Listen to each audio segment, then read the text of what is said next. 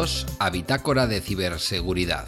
Soy Pedro Sánchez, de los podcasts Ya conoces las noticias y Guiller y yo, y os presento el podcast en el que se trata la seguridad de la información desde un punto de vista práctico y asequible, para concienciar sobre los peligros de no proteger adecuadamente nuestros recursos informáticos y nuestra información.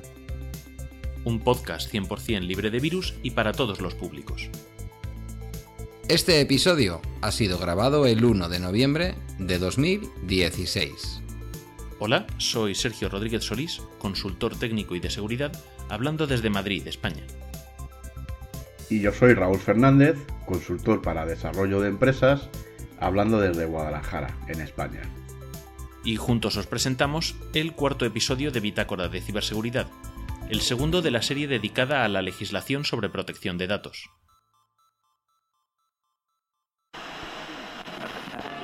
Noticias.log Registro de noticias de ciberseguridad.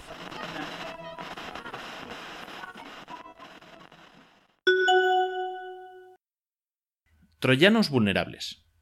El ataque distribuido de denegación de servicio, por sus siglas DDoS, que se perpetró contra la compañía DynDNS recientemente, tuvo como protagonista una botnet de unos 100.000 dispositivos IoT, es decir, del Internet de las Cosas. Para el que no lo recuerde, una botnet es una red de dispositivos hackeados bajo el control de un administrador no autorizado. Esta botnet fue creada mediante la infección de los dispositivos con un troyano denominado Mirai. Se da la particularidad de que al haberse hecho público su código fuente, se le ha descubierto una vulnerabilidad que permitiría causar un desbordamiento de memoria que incapacitaría temporalmente el dispositivo por lo que además de dejar de hacer la función para la que estaba programado, la legítima, dejaría de participar en el ataque. Si en el futuro se desarrollase otro ataque de DOS basado en una botnet Mirai, se podría atacar a los atacantes para causar bajas en dicha botnet, es decir, realizar un contraciberataque que mitigase la fuerza del ataque original. De todos modos, se trata de un proceso muy complejo y que requiere de una gran cantidad de recursos. Algo más teórico que práctico, ya que además centramos en cuestiones legales de quién hackea a quién y con qué permisos, porque los dispositivos de la botnet son de particulares o de empresas que nada tienen que ver con el atacante o con la víctima. Entonces mm, es igualmente ilegítimo ser hackeado por uno que por otro. Esta noticia que podemos leer en muyseguridad.net la traemos al programa para mostrar que incluso el software malicioso es susceptible de ser vulnerable, que todo el software en general es susceptible de ser vulnerable, y que por ello debemos ser siempre precavidos.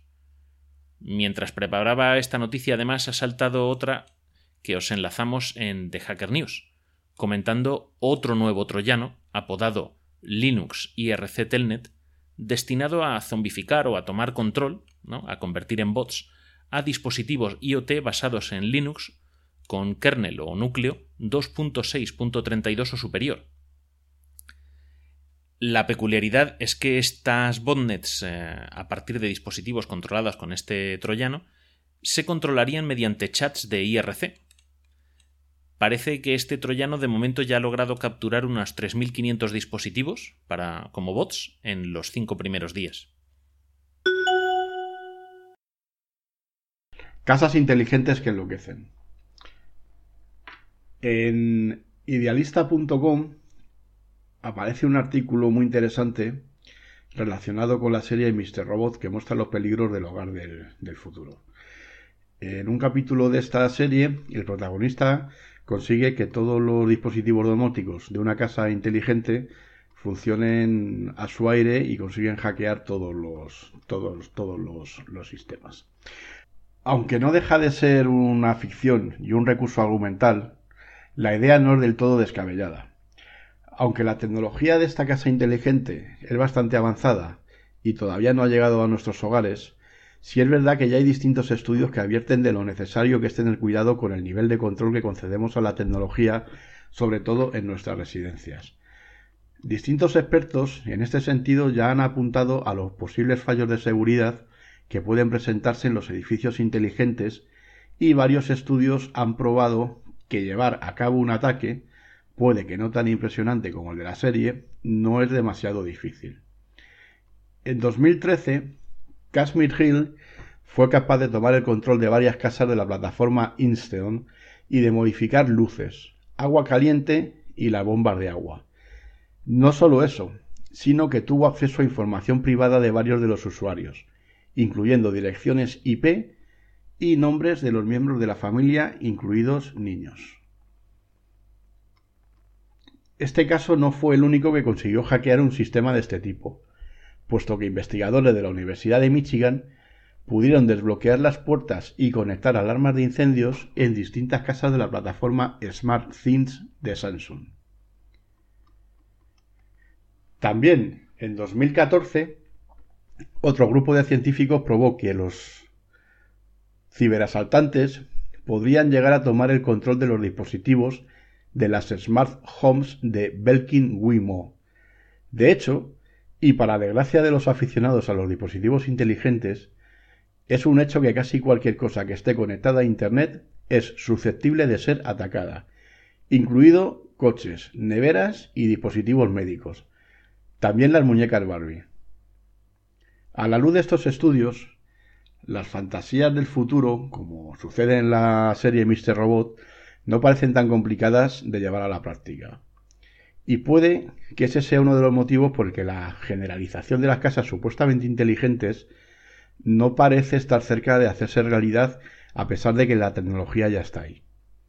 A todos estos problemas de seguridad hay que sumar la reticencia de algunos usuarios que, no sin razón, consideran que una casa de estas características podría llegar a espiarlos. Mientras aquellos que comparten viviendas se plantean si su residencia va a almacenar datos sobre ellos o si va a informar de manera abierta sobre cada paso que den en la casa o en el apartamento, otros se cuestionan incluso si es seguro vivir en un sitio que es capaz de decir y de registrar si te encuentras o no en la vivienda. Por el momento, debido a los problemas y a las dudas que surgen al respecto, ceder una parte importante del control de un hogar a la tecnología sigue sin parecer una idea demasiado inteligente para algunos. Desde la ficción, el mensaje que juega con los miedos de los espectadores también nos quiere recordar que hay que tener cuidado. Esta noticia me, ha recordado a, un episodio de Los Simpson, de estos de Halloween, que había una casa que tomaba el control de. Sí, es verdad. De la vida de March, además. Es verdad. Y me ha recordado a. No sé si eran. Bueno, era una estación climatológica que comentaba algún podcaster amigo en su programa que les gustaba mucho y que medía incluso los niveles de, de dióxido de carbono, me parece. De dióxido o de monóxido. El caso es que cuantas más personas hay en una casa respirando, más se acumula ese gas. Entonces era... Mm, me ha recordado que violentando esa información, accediendo a esa información, podrías llegar a registrar si hay o no gente en casa. O más gente de la normal. Sí, bueno, esto viene al hilo un poco. Por eso se ha elegido esta noticia primero, porque te estaba relacionada con la noticia que te voy a dar sobre los ataques de denegación de servicio y enlaza muy bien pues con los temas de privacidad y realmente pues con lo que comentamos siempre, con lo vulnerables al final que son todos los sistemas y que siempre en este caso son susceptibles de ser hackeados. Pues vamos con la siguiente noticia. El día 31 de octubre de 2016, tan solo 10 días después de haber comunicado el descubrimiento a Adobe y a Microsoft, Google hace pública una vulnerabilidad de día cero, o zero day, del sistema operativo Windows, a la que se le ha asignado el código CVE 2016-7855. La vulnerabilidad que reside en el kernel o núcleo de Windows permitiría a un código malicioso escalar privilegios y salir de las áreas de ejecución seguras conocidas como sandbox. La propia Google advierte y anuncia que su navegador Chrome ya previene este problema y que se debe actualizar además Flash e implementar los parches de seguridad que publique Microsoft en cuanto estén disponibles. Para más información podéis consultar el blog de seguridad de Google y el artículo al respecto publicado en The Hacker News. También podéis hacer búsquedas del código de vulnerabilidad mencionado y encontrar decenas de entradas al respecto. Dejaremos los enlaces en las notas del programa. Ahora ya solo queda esperar a que Microsoft se dé prisa y parche esta vulnerabilidad. Bien, pues en muyseguridad.net eh, aparece la noticia de un troyano bancario para sistema Android que nos invita a hacernos un selfie para robar, para robar nuestros datos. Aprovechando que algunos servicios de tarjeta de crédito, como Mastercard, han empezado a implementar la posibilidad de hacerse un selfie como sustituto de la contraseña en los pagos, algunos hackers, como no, han empezado a aprovecharse de esta característica para engañar a los usuarios. Eh, la empresa McAfee, ¿cómo se dice? McAfee. McAfee. la empresa McAfee ha descubierto un nuevo troyano bancario para Android que se enmascara como un plugin de vídeo, Adobe Flash Player, una aplicación pornográfica o un codec de vídeo, para luego pedir al usuario una selfie con su tarjeta de identificación que tendría que ser utilizado para reforzar la seguridad de su tarjeta de crédito. Este troyano es la versión más reciente de Acecart, que ha sido etiquetado como uno de los más peligrosos conocidos hasta el día de hoy, según Kaspersky. Una vez instalado con éxito, el troyano nos solicita una serie de permisos sobre el dispositivo para poder ejecutar el código malicioso y luego espera a que el usuario abra aplicaciones, sobre todo aquellas en las cuales en las que se puede solicitar los datos de la tarjeta de crédito. Una vez llegados a este punto, el troyano se superpone a sí mismo sobre la aplicación legítima y procede a pedir al usuario el número de la tarjeta de crédito y otros datos relacionados con esta como el nombre del titular, fecha de expiración y número CVV. Una vez entregados todos los datos solicitados, el troyano empieza a intentar conseguir información personal del usuario, incluyendo su nombre, fecha de nacimiento y dirección de correo electrónico para propósitos de verificación. Bien, lo retorcido del troyano llega incluso más lejos al pedir al usuario una foto de la parte frontal y otra de la parte trasera de la tarjeta de identificación, además de pedirle que se haga una autofoto o selfie mientras la está sujetando. Como podemos intuir, toda esta información es de gran utilidad para los hackers, que pueden verificar todo tipo de transacciones bancarias ilegales y robar el acceso a las cuentas en las redes sociales de sus víctimas al ser capaces de confirmar las identidades robadas.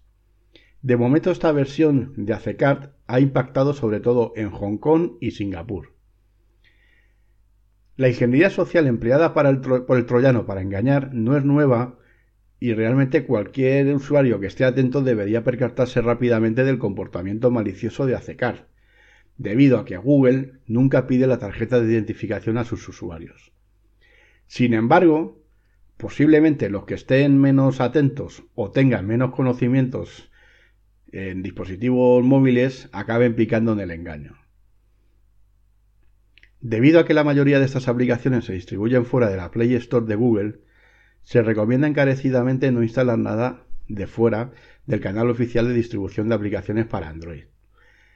También es importante recordar que seguir esta recomendación no equivale a poder bajar la guardia. Como todos sabéis, esta es una recomendación que también hacemos nosotros desde aquí en prácticamente todos los episodios. Y por último, recordar que ninguna aplicación pide la tarjeta de identificación del usuario salvo posiblemente una aplicación bancaria. En caso de no fiarse de un posible proceso legítimo, la mejor opción es recurrir a otros días para solucionar el problema o directamente ponerse en contacto con la, con la entidad bancaria. Bien, pues esta noticia además me recuerda a mí cómo me hackearon mi cuenta de Facebook, pero esa es otra historia. Otro día, otro día vamos a dejar el hype a ese nivel para los oyentes y otro día les contamos la historia. Pero, madre mía, parece increíble, ¿verdad? Que, hoy en día alguien le pueda pedir una aplicación, una foto del DNI o del pasaporte y la gente se la haga y lo envíe. Sí, bueno, yo, hombre, hay que tener en cuenta una cosa, que la gente que está menos versada en dispositivos móviles, pues bueno, realmente tampoco saben o no tienen por qué saber si son pasos que te los piden, no te los piden o para qué o, bueno, eh, el caso es que la gente pica y, es por algo. Bueno, desde aquí adelantamos a nuestros oyentes que hasta donde nuestro conocimiento alcanza, ninguna entidad bancaria española te va a pedir una foto del DNI por email, ni nada por el estilo, ni tus contraseñas, ni tus claves. Nada de eso te lo va a poder pedir por internet. Van a pedirte que vayas a una oficina. Y menos hacerte un selfie con la tarjeta, claro. Si os lo hacéis, eh, por supuesto, procurad estar, estar vestidos. Vamos a la sección del ciberglosario. Malware no exploit cluster imagen backup troyano ransomware. Ciberglosario. Como en este episodio seguimos tratando el tema de la Ley Orgánica de Protección de Datos de carácter personal, hemos considerado que el mejor uso que podemos hacer de esta sección es repasar los conocidos como derechos ARCO, tal y como nos los explica la Agencia Española de Protección de Datos. Aunque ya hablamos de ellos en el episodio anterior, es bueno repasar esos conceptos.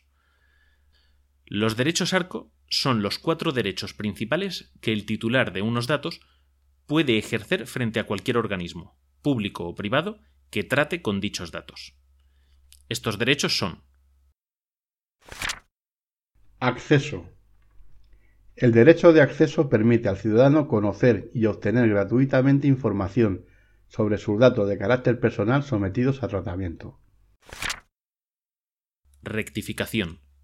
Este derecho se caracteriza porque permite corregir errores, modificar los datos que resulten ser inexactos o incompletos y garantizar la certeza de la información objeto del tratamiento. Cancelación. El derecho de cancelación permite que se supriman los datos que resulten ser inadecuados o excesivos sin perjuicio del deber de bloqueo recogido en la Ley Orgánica de Protección de Datos. Oposición. El derecho de oposición es el derecho del afectado a que no se lleve a cabo el tratamiento de sus datos de carácter personal o se cese en el mismo.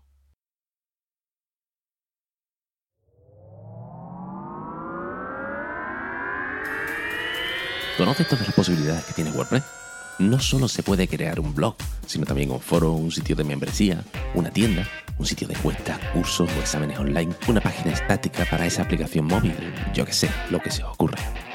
Pues eso y mucho más os contaré en el podcast Potencia Pro, donde además os enseñaré a crear plugins, temas, registro de dominio y mucho más. ¿Necesitáis más excusas para buscar Potencia Pro en iTunes, Evox o Spreaker? ¿En serio? Pierde el miedo a crear web y supera el nivel de perfecto cuñado que sabe de eso. Potencia Pro, un podcast de la red AV Podcast.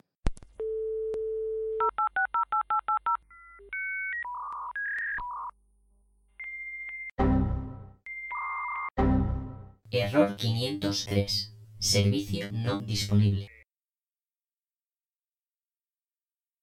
Bueno, eh, como para los que escucharon el episodio anterior, pues ya sabéis que estuvimos haciendo un repaso bastante extenso sobre eh, los términos de la Ley Orgánica de Protección de Datos aquí en España.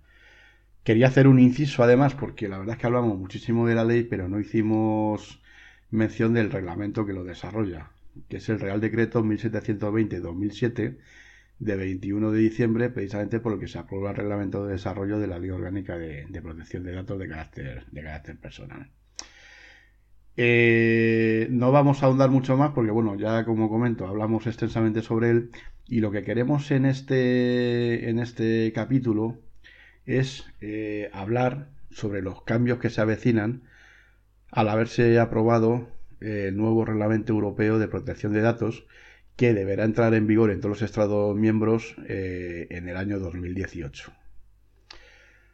Bien, pues el pasado 14 de abril, el Parlamento Europeo aprobó el nuevo Reglamento de Protección de Datos, que es único para todos los Estados miembros y que será de obligado cumplimiento en un par de años, como he comentado antes, en 2018.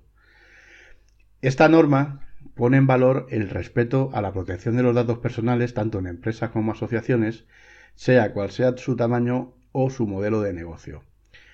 Todas, sin excepción, tendrán que adaptarse a los cambios que obliga la ley. La buena noticia en este sentido es que hay tiempo y que, a pesar de los pesares y de que regula bastante más extensamente ciertos aspectos, será más sencillo para las empresas que ya cumplen con la Ley Orgánica de Protección de Datos, lo cual era una noticia muy esperada tanto para las empresas como los profesionales que nos dedicamos a este sector. El objetivo de esta norma es crear un marco de confianza para que pueda desarrollarse un mercado digital interior en el seno de la Unión Europea con seguridad jurídica para los usuarios y transparencia en cuanto a protección de sus datos personales. La nueva norma obligará a modificar, al menos en parte, la actual legislación española en materia de protección de datos. España, así como el resto de países miembros, tendrá que transponerla antes de dos años, por lo que las empresas también tendrán que hacer algunos cambios. Eh, lo más destacado de esta nueva norma es la eliminación de la obligación de escribir los ficheros en la Agencia de Protección de Datos, al menos en algunos casos, y la nueva figura del delegado de protección de datos, además de los ya existentes de responsable y encargado. El delegado deberá actuar como supervisor y asesor, y será necesario contar con uno si la empresa realiza una actividad que implique el tratamiento de datos personales a gran escala, y en particular si se trata de datos sensibles, como son raza, orientación sexual, etc. Es decir, lo que son datos especialmente protegidos en la actual normativa o bien de categorías especiales, de cuyo tratamiento puede derivarse cualquier tipo de perjuicio económico o social para los usuarios. Además, la norma incluye un nuevo principio de rendición de cuentas por el cual las empresas tendrán que disponer de mecanismos para registrar los tratamientos que realicen de los datos personales, de forma que sirvan de garantía de cumplimiento. Estarán exentas de llevar este registro las microempresas, las pequeñas y las medianas con menos de 250 empleados. El Reglamento General de Protección de Datos Europeo ha entrado en vigor el 25 de mayo de 2016. Digo, vale, entonces Raúl, nos dices que el 25 de mayo se aprobó este nuevo reglamento europeo, pero que entra en vigor en 2018. Sí, como, todo, como todas las normas europeas, hay un plazo de transposición para que los distintos Estados miembros puedan, puedan adaptarse. Vale, entonces cada estado debe crear un reglamento propio en base a este o simplemente aplicar este. No, eh, se puede, hay dos vías. O bien, en el caso de España, por ejemplo, adaptar la normativa que ya existe, o en caso de Estados miembros que no tengan ningún tipo de normativa o que esté superada, pues se puede aplicar directamente el reglamento tal cual. Mm, vale. Entonces, de momento se, mantiene activa el actual reglamento, se aplica el nuevo, mm, tiene vigencia la ley orgánica que tenemos ahora mismo. La, ley orgánica de protección de datos española es de aplicación, en principio, hasta el 25 de mayo de 2018, en la, en la cual entraría automáticamente en vigor el nuevo reglamento europeo. Lo, normal aquí en España es que la norma se transponga a lo largo de 2017 y surja un nuevo reglamento que, anule el anterior. Vale, entonces, ¿qué es lo que va a significar este nuevo reglamento para, las empresas y para los dueños de los datos? Como hemos comentado antes, el periodo de dos años de aplicación tiene como objetivo el permitir que los estados de la Unión Europea, las instituciones y también las organizaciones que tratan los datos, pues vayan preparándose y adaptándose para en el momento en que sea de, aplicación. En estos dos años, como ejemplo, pues los Estados miembros pueden adoptar o iniciar la elaboración de determinadas normas que sean necesarias para permitir o facilitar la, aplicación del reglamento. Ojo, porque estas normas no pueden ser contrarias a las disposiciones de la, vigente directiva, ni tampoco ir más allá de los poderes de actuación normativos que el propio reglamento prevé de forma explícita o implícita. En este sentido es bastante estricto. Entiendo que el nuevo reglamento establece unos márgenes superiores e inferiores. El reglamento lo que impone es un marco de actuación. Y en principio no puede ir ni a más ni a menos. eh, tiene unos límites, como tú comentas, tanto inferiores como superiores, y unas reglas del juego muy estrictas en las cuales te tienes que mover como Estado. ¿Y qué empresas, qué organizaciones eh, tienen que, que aplicar este reglamento, que someterse a esta legislación? A ver, en principio el reglamento eh, en este sentido no va a tener grandes modificaciones. Como hasta ahora se aplicará a responsables o encargados de tratamiento de datos establecidos en el territorio de la Unión, pero si es verdad que se amplía a responsables y encargados no establecidos en la Unión Europea siempre que realicen tratamientos derivados de una oferta de bienes o servicios destinados a ciudadanos de la Unión, o bien como consecuencia de una monitorización y seguimiento de su comportamiento. Esto era uno de los grandes hándicaps que había en la normativa española y en todas las normativas a, nivel europeo, en el caso de proveedores de servicios o de hosting que estaban fuera de la, Unión, como ya hemos comentado en el programa en ocasiones anteriores. Vale, entonces, por lo que entiendo, los ciudadanos se verían protegidos también por esta ley respecto a servicios que contraten en empresas pues, que puedan estar basadas en Japón, en Estados Unidos, en Canadá. Si quieren dar sus servicios en, en territorio europeo, esas empresas deben cumplir este reglamento. Sí, a ver, lo que prevé es una cosa relativamente sencilla. Y es que para que esta, para que esta aplicación pueda hacerse efectiva, estas organizaciones que de prestación de, servicios o encargados de tratamiento o responsables que están fuera de la Unión, lo que deben es de nombrar un representante en la Unión Europea que siempre actuará como punto de contacto de las autoridades de supervisión y de los ciudadanos, y que en caso necesario podrá ser destinatario de las acciones de supervisión que desarrollen las, autoridades. este sería el delegado del que hablábamos antes. O sea que las empresas extranjeras van a tener que tener un delegado. No, no es lo mismo. El delegado es otra figura que no tiene nada que ver con esto. Esto lo que obliga en definitiva es a que las empresas eh, estadounidenses, japonesas, coreanas, que entren dentro del ámbito de aplicación de esta normativa y que vayan a desarrollar su actividad en el ámbito de la Unión Europea, nombren un representante o tengan una oficina, es decir, que tengan un responsable al que dirigirse en caso de cualquier problema con la administración o con cualquiera de los administrados. Entiendo que sería también frente a quienes los ciudadanos podríamos ejercer los derechos arco de los que hablábamos. Sí, claro, sí, se trata, se trata de eso. Se trata de que si tú, eh, por ejemplo, el día de mañana quieres ejercer, tú imagínate que tienes un contratado, un site, por ejemplo, con Microsoft, ¿vale? Eh, Microsoft lo que tiene que tener es una oficina o un representante aquí en España que será frente al que puedas eh, tú ejercer los derechos ARCO.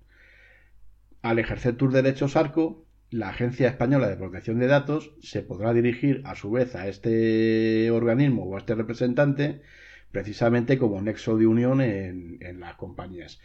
Lo interesante de todo esto es que si las compañías no tienen esta figura no podrán operar. Directamente. Directamente. Vale, entonces. Esto, el Brexit le ha hecho polvo a muchas empresas porque se estaban instalando en el Reino Unido. Mm, curioso, no lo había pensado. Pues míralo que es curioso. Bien, entonces tenemos el punto de, la representación de las empresas extranjeras que vayan a actuar en territorio de la Unión Europea frente a quienes los ciudadanos podemos ejercer nuestros derechos. Pero ¿qué más herramientas poseemos los ciudadanos?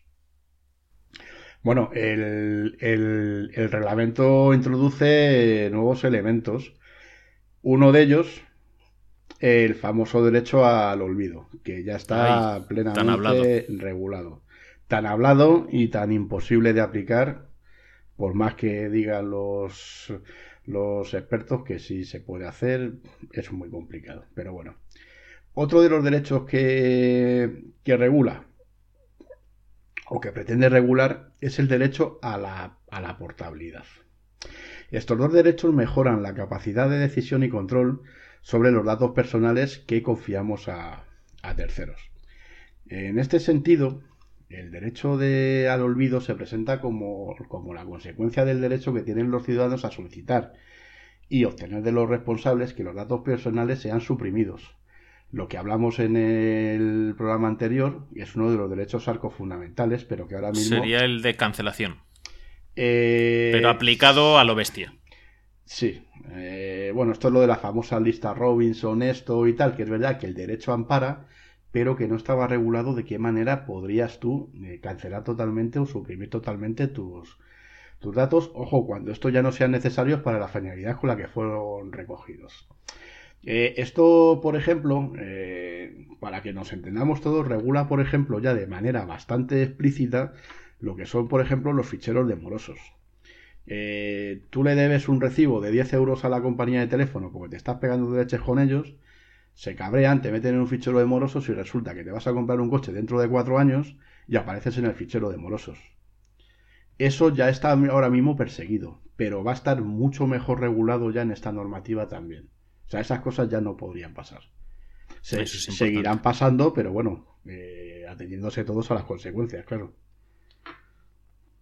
Mm, De acuerdo. Vale, Esto- entonces. Lo que también eh, es importante que aparte de la supresión de datos, cuando ya no sean necesarios para la finalidad con la que fueron recogidos, eh, explícitamente eh, lo que regula es ese derecho cuando se haya retirado el consentimiento o cuando los datos se hayan recogido de forma ilícita, es decir, cuando tú no hayas dado los, el consentimiento. Sí, claro, si no has dado el consentimiento, obviamente tienen que eliminarlos. Claro. Hablando de lo de consentimiento, ¿qué, qué condiciones se tienen que dar? ¿Qué, qué requisitos tiene que tener la persona o cómo- edad mínima? ¿Cómo puede prestar ese consentimiento? ¿Cómo una empresa puede aceptar el, de manera legal el consentimiento de una persona? Bueno, si te parece, de todas formas, eh, voy a hacer un inciso sobre lo que estábamos eh, comentando antes, porque no hemos hablado del, del derecho a la portabilidad, que es una de las grandes novedades Ah. que, tiene, que tiene el reglamento. Eh, muy, de muy, a muy grosso modo, el derecho a la portabilidad lo que implica es que el interesado que haya proporcionado sus datos a un responsable que los esté tratando de modo automatizado podrá solicitar recuperar esos datos en un formato que le permita su traslado a otro responsable. Cuando ello sea técnicamente posible, el responsable deberá transferir los datos directamente al nuevo responsable designado por el interesado. ¿Qué quiere decir esto? Muy importante. Hasta ahora, yo podía contratar un servicio SaaS, por ejemplo un CRM, pero no estaba muy seguro que cuando yo terminase el contrato con la empresa me fuesen a proporcionar todos mis datos, aunque en teoría está regulado. ¿Eh? Esto lo que regula es que si yo tengo un proveedor, tengo un CRM con Microsoft, por ejemplo, y quiero pasarme una herramienta de Google, que al igual que con las compañías de teléfono, puedo pasar de una compañía a otra, y simplemente el cambio son las condiciones que yo contrato y la facturación, que en el caso de herramientas que impliquen el tratamiento de datos se puede hacer de la misma manera. Incluso que la empresa que cede, digamos, el contrato a la nueva se encargue de transferir todos los datos hasta el último a la nueva compañía sin que tenga que intervenir el interesado. Qué peligro. ¿Y esto no puede llevar también a comercialización? Eh, no, porque está, está bien regulado. Eh, lo que pasa es que hasta ahora había un problema. Hasta ahora esto estaba regulado. Tú decías al, tú le decías a tu proveedor, oye, dame los datos. Te mandaban un fichero en Excel o te mandaban un fichero CSV o te mandaban cualquier cosa que no tiene por qué saber todo el mundo de esos tipos de ficheros y, ya está. Y ahí terminaban las obligaciones. Ahora no. Ahora lo que te tienen es que tus datos dejártelos funcionando en el nuevo proveedor. Hombre, vamos a ver, siempre hay peligro. El, el que tengas tú un proveedor que esté tratando tus datos quiere decir que puede comerciar con ellos, porque realmente no sabes qué es lo que está haciendo. Bueno, entonces, si yo estoy con el proveedor de servicio A y me quiero pasar al B, entiendo que el B tendrá que pedirme también, igual que lo hizo el A, consentimiento para tratar mis datos y yo se lo tengo que dar. Además de para que reciba los datos de- del primer proveedor de servicio que yo tenía. ¿Cómo tiene que ser ese consentimiento? ¿Qué condiciones nuevas trae este nuevo reglamento? Eh, a ver, eh, aquí en España en este caso habrá pocos cambios. Eh, salvo el matiz. Eh, sabemos que una de las bases fundamentales para tratar los datos personales es el consentimiento. En este caso, el reglamento europeo pide que el consentimiento con carácter general sea libre, informado, específico e inequívoco. Eh, pero, ¿qué es el, el consentimiento inequívoco? Eh, lo que requiere en este caso el reglamento es que haya una declaración del interesado o una acción positiva que indique el acuerdo del interesado. El consentimiento en este caso no puede deducirse del silencio o de la inacción de los ciudadanos. es ah, importante. esto además, que lo hemos hablado tú y yo antes off the record, este parrafito que hemos comentado ahora lo está empezando a aplicar ya aquí en España el Tribunal Supremo y sentando ya jurisprudencia en algunas actuaciones que se han visto últimamente. Ah, esto, esto es un punto importante, sí, lo hablábamos fuera de, micrófono, y es que en España todavía no se está aplicando el nuevo reglamento, pero los tribunales ya están dictaminando sentencias en base a él. O sea que no hay reglamento, pero hay jurisprudencia. Hace poco le han metido un paquete importante a unos grandes almacenes por esto. Vaya. O sea que por no, por no aplicar consentimientos. Sí, además es una sentencia curiosa que la leí el otro día, porque en primera instancia la rechazó la Agencia de Protección de Datos, eh, se recurrió y el Supremo le enmendó la, plata, la plana a la agencia. Ah, mira qué bien. O sea que esto lo que implica es que las empresas eh, deben revisar la forma en la que obtienen y registran el consentimiento. Hasta ahora, eh, aunque son prácticas que están perseguidas, eh, hay una, hay una, eh, se, practicaba lo que se llama el llamado consentimiento tácito y que ampara la actual normativa. Esto ya desaparece. si no das tu consentimiento y es de manera clara y con un alcance perfectamente definido, se considera que el consentimiento es negativo. Es decir, esto es como las cláusulas bancarias. Aunque te pongan letra pequeña y marques la casilla de verificación, si no están claras las condiciones o exceden el ámbito del reglamento, automáticamente el consentimiento es nulo. Perfecto. Oye, ¿cuál es la. ¿Los menores pueden dar su consentimiento? La, la, edad a la que los menores pueden dar el consentimiento para el trato de sus datos personales aquí en España ya estaba regulado si no recuerdo mal, en los 14 años.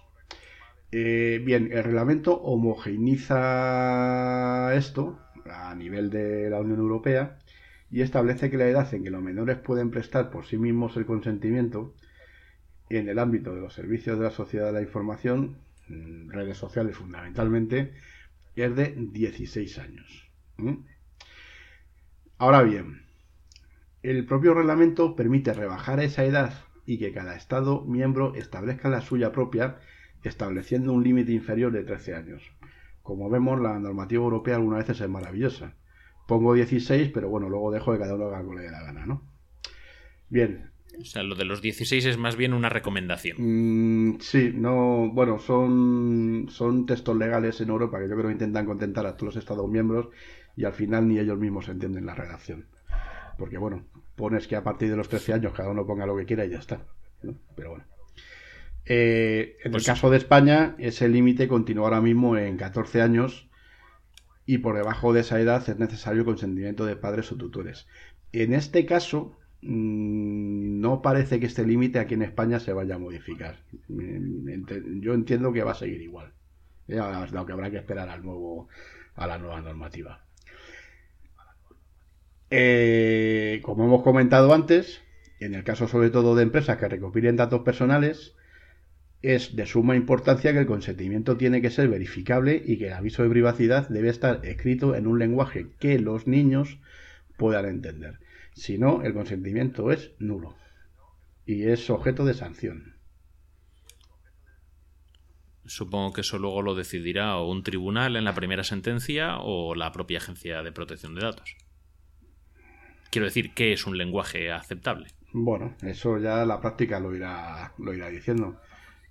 Pero vamos, mm, es lo que de lo que se trata es de que de lo que se trata o lo que o de lo que el regulador en este caso eh, trata de imponer es que las condiciones sean lo más claras posibles cuando tú accedes sobre todo a un servicio a, a redes sociales. Correcto. Bueno, y otra cosa que he leído por ahí, responsabilidad activa de las empresas, ¿eso qué es? A ver, esto es una de las, esta es una de las piedras angulares del, reglamento. Porque el mismo se basa en la prevención por parte de las organizaciones que tratan datos. Y esta, este principio de prevención es lo que se conoce como responsabilidad activa. ¿Qué es lo que implica esto? Lo que implica esto es que las empresas deben adoptar medidas que aseguren razonablemente que están en condiciones de cumplir con los principios, derechos y garantías que el reglamento establece. Eh, para ello, el reglamento entiende que actuar solo cuando ya se ha producido una infracción es insuficiente como estrategia, dado que esa infracción puede causar daños a los interesados que pueden ser muy difíciles o imposibles de compensar o reparar. Para ello, el reglamento prevé una batería completa de medidas que están perfectamente definidas. Entre ellas, protección de datos desde el diseño, importante cuando se hace una aplicación, por ejemplo, o una app. Protección de datos por defecto. Medidas de seguridad. Mantenimiento de un registro de tratamientos. Realización de evaluaciones de impacto sobre la protección de datos. Es decir, las pruebas que se hacen por temas de ciberseguridad deben incluir a partir de ahora también las evaluaciones en el tema de protección de datos específicamente. Nombramiento, que lo hemos comentado antes y es una de las novedades, de un delegado de protección de datos, que puede ser, eh, ya lo veremos, una figura externa a la empresa. Notificación de violaciones de la seguridad de los datos. Eh, hasta ahora, y como hemos visto en, Que se lo hemos hablado Sí, también. Como hemos visto hasta ahora, eh, una empresa tiene una obligación de la seguridad de los datos y resulta que la noticia nos aparece al cabo de los ocho meses y porque lo publica un hacker por ahí no tienen más, más remedio que, que hacerlo público. Bien, ahora, en el momento que se produce una brecha de seguridad, es obligatorio que se notifique tanto a las afectados como al regulador. El regulador en España en este caso es la Agencia Española de Protección de Datos. Y por último, eh, lo que prevé la norma es la promoción de códigos de conducta y esquemas de certificación. Pues bueno, fundamentalmente ISO 27000 me imagino, o esquemas de certificación similares que tendrán que, que tendrán que definir las, las autoridades. O sea que las empresas van a tener una carga de trabajo, de obligaciones algo superior a, la- a lo que tienen A ver, en actualmente. teoría todo esto, dentro de las buenas prácticas, se debería de estar haciendo ya en, en las, en las empresas. De hecho, en mi caso, por ejemplo, ya muchas de estas, muchas de estas, de estos extremos ya se recomiendan. Aunque no son obligatorios, se recomiendan a las empresas que vayan trabajando sobre, sobre ello. Porque además, insisto, eh, aquí en España a nivel legal tenemos un sistema un tanto peculiar. Y es que eh, cuando la normativa es confusa, eh, aquí quien termina de legislar en España es la Audiencia Nacional y el Tribunal Supremo, lo que se llama sentar jurisprudencia. Y aquí en España, Empezando por el final. Entonces, eh, aquí en España lo que tenemos es eh, una base de datos muy rica en cuanto a sentencias, por ejemplo, del Tribunal Supremo, en este aspecto de la protección de datos, que va mucho más allá de la propia normativa que ya de por sí es estricta. Y muchos de estos aspectos ya están regulados simplemente por jurisprudencia. Otra cosa, Raúl. Dime. Vamos a, a seguir viendo puntos clave de- del nuevo reglamento. Los avisos de privacidad. Hasta ahora, que yo sepa, cada uno iba haciendo copy-paste de lo que veía por ahí, iba pegando lo que quería. El nuevo reglamento que nos dice. Bien, vamos a ver. El reglamento lo que prevé es que se incluyan en la información que, que se proporciona a los interesados una serie de cuestiones que con la directiva y leyes nacionales de transposición hasta ahora no eran necesariamente obligatorias. Como ejemplo, habrá que explicar la base legal para el tratamiento de los datos, los periodos de retención de los mismos y que los interesados eh, pueden dirigir sus reclamaciones a las autoridades de protección de datos. Es importante recordar que el reglamento exige de forma expresa, como hemos comentado anteriormente, que la información que se proporcione sea fácil de entender y presentarse en un lenguaje claro y conciso. Todo esto lo que lleva implícito es que las empresas deben de revisar y adecuar con mucho cuidadito sus avisos de privacidad. Correcto, vale. O sea, tienen que establecer los márgenes en los que se van a mover según este reglamento legal. Eh, sí. Y tienen que quedar claros no en lenguaje legal, sino en lenguaje que cualquier ciudadano que vaya a prestar sus datos pueda comprender. Sí, en, definitiva lo que se trata es de que cuando tú vas a manejar los datos que te cede una, persona, eh, a esta persona, a este individuo, le informes de para qué vas a utilizar el dato y sobre todo los límites que hay en la utilización de ese dato. Correcto. Y el, otro, este nombre que yo lo conocía para la administración pública, para temas de estos de ayuntamiento en algunas comunidades autónomas y tal, pero lo llaman ventanilla única para la protección de datos. ¿Esto en qué consiste? A ver, esto, esto, esto viene derivado de la propia filosofía del, reglamento. Como hemos, como hemos comentado antes, el, nuevo reglamento eh, lo que intenta es ser un marco legal y homogéneo en, todo el territorio de la Unión Europea. Eh, ¿Esto qué es lo que lleva, esto qué es lo que lleva aparejado? Que cuando, que cuando se traten datos en varios estados de la Unión Europea, pueda existir una única autoridad de protección de datos como interlocutora. ¿Mm? Esto implica que cada autoridad de protección de datos europea, en lugar de analizar una denuncia o autorizar un tratamiento a nivel estrictamente nacional, a partir de la aplicación del reglamento valorará si el supuesto tiene carácter transfronterizo, en cuyo caso habrá que abrir un procedimiento de cooperación entre todas las autoridades afectadas buscando una solución aceptable para todas ellas. Hay, hay un Comité Europeo de Protección de Datos, un organismo de la Unión integrado por los directores de todas las autoridades de protección de datos de la Unión, que aquí eh, cobra bastante protagonismo. Porque al final, si por ejemplo la autoridad española no se entiende con la francesa, será este comité el que termine dictaminando. Un lío burocrático interesante. Bueno, yo creo que al final lo que se trata es, como con toda la normativa de la Unión Europea, de intentar crear un organismo supranacional que, que, elimine todas las fricciones y todos los problemas que hay hasta ahora dentro de la propia Unión Europea. No tiene mucho sentido que, que, en el, en el que tal y como están las cosas ahora mismo a nivel de tecnología eh, apliques una normativa en España y más allá de los Pirineos apliques otra totalmente distinta. No, la verdad es que no tiene, no tiene ningún tipo de sentido.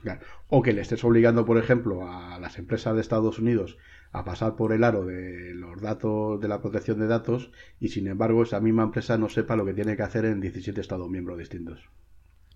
La verdad es que tener una agencia unificada creo que facilitaría bastante que empresas de fuera del entorno de la Unión Europea puedan seguir ejerciendo sus servicios a proporcionando sus servicios aquí dentro. Eso no, eso no quiere decir que si nosotros, por ejemplo, tú y yo somos una empresa que trabajamos en España, pues nos relacionemos única y exclusivamente con la Agencia de Protección de Datos aquí en España, pues no tiene ningún sentido recurrir a un organismo europeo.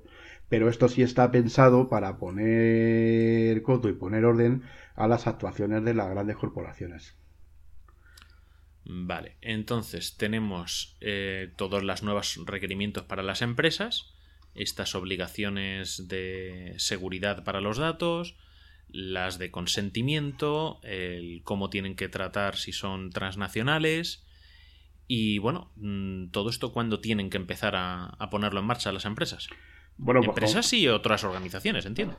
Como hemos, como hemos comentado, el, el, reglamento ahora mismo está en vigor, pero no es aplicable hasta, 2000, hasta 2018.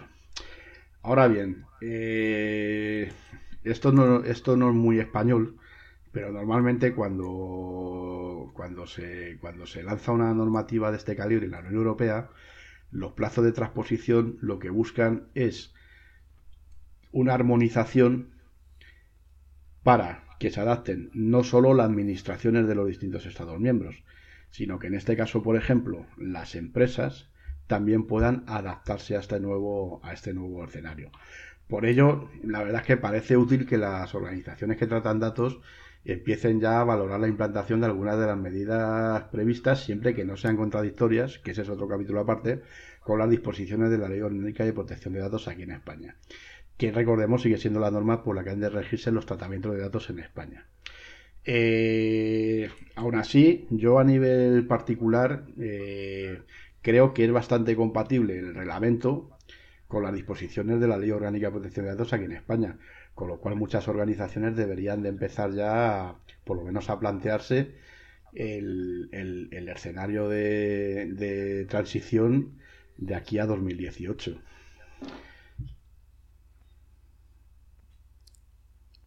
Escenario de transición. Hombre, siempre, realmente, si estás cumpliendo bien, bien, bien la ley actual, tampoco debería ser demasiado traumático el cambio. Bueno, pero sí hay cambios, ¿eh? O sea, lo que pasa que Sí, sí, sí, claro que hay cambios, pero, pero quiero decir, no tiene que ser traumático. sería parte del proceso de mejora. Claro, y yo, y yo creo que además aquí en el caso de España eh, es, es, bastante compatible el, reglamento actual con el, con el reglamento europeo. Quiero decir que lo único es que hay que empezar a implantar medidas complementarias a las que ya existen. El resto de los tratamientos, y como ya comentamos en el episodio anterior, realmente el reglamento se ha hecho basándose en la normativa española. Con lo cual, pues bueno, aquí en España no debe por qué ser traumático, ni mucho menos.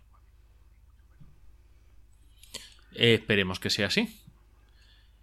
Una última cosa antes de que dejemos esta sección. Queremos invitar a los oyentes a que recopilen en su entorno dudas, preguntas, cuestiones, casos prácticos sobre ley orgánica de protección de datos que consideren interesante.